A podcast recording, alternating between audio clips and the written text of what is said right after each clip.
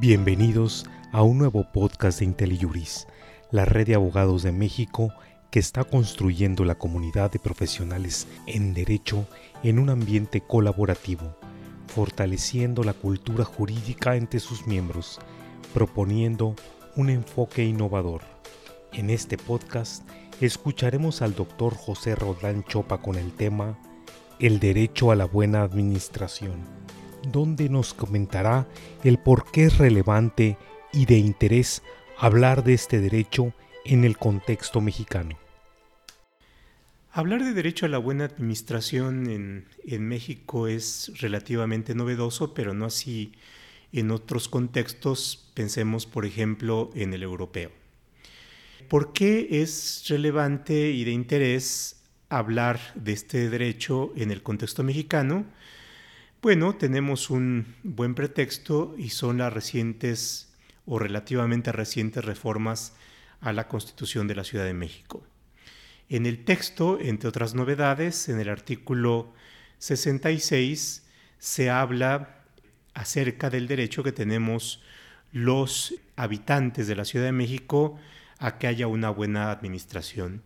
Y dice textualmente, se garantiza el derecho a la buena administración a través de la instauración de un gobierno abierto, profesional, honesto y efectivo.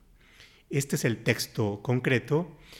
Ahora, este texto, eh, para eh, ser breve, se inspira en buena medida en el derecho a la buena administración que fue derivado de la Carta de Derechos Fundamentales de la Unión Europea, y que es el documento que nos permite apreciarlo como un antecedente y que en buena medida sirve de inspiración a los constituyentes de la Ciudad de México, porque a partir de ahí los tribunales europeos y los tribunales de los países europeos han ido desarrollando a fuerza de precedentes el contenido mucho más concreto de qué se entiende por el derecho a la buena administración y también a partir de ahí la literatura jurídica, y política o en materia de administración pública ha generado cada vez más una literatura que nos puede ayudar a entender qué es esto de la buena administración.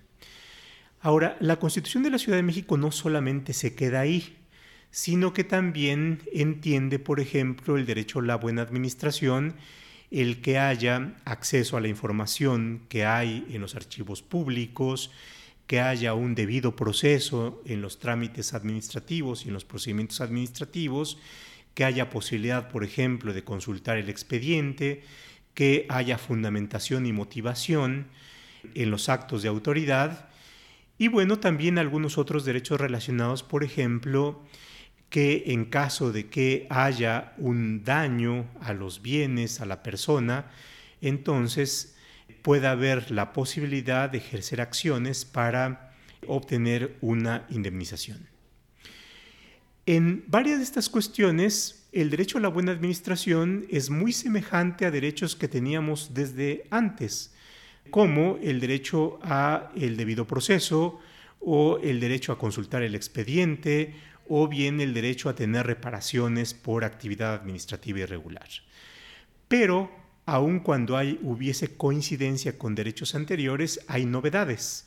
Y las novedades tienen que ver en esto que he leído y que nos llevan también a nuevas vías procesales. A la vez, la Constitución de la Ciudad de México establece que el Tribunal de Justicia Administrativa deberá establecer una sala especializada y que tendrá, entre otras, la competencia para conocer de los recursos que le presenten los habitantes de la Ciudad de México en materia del derecho a la buena administración.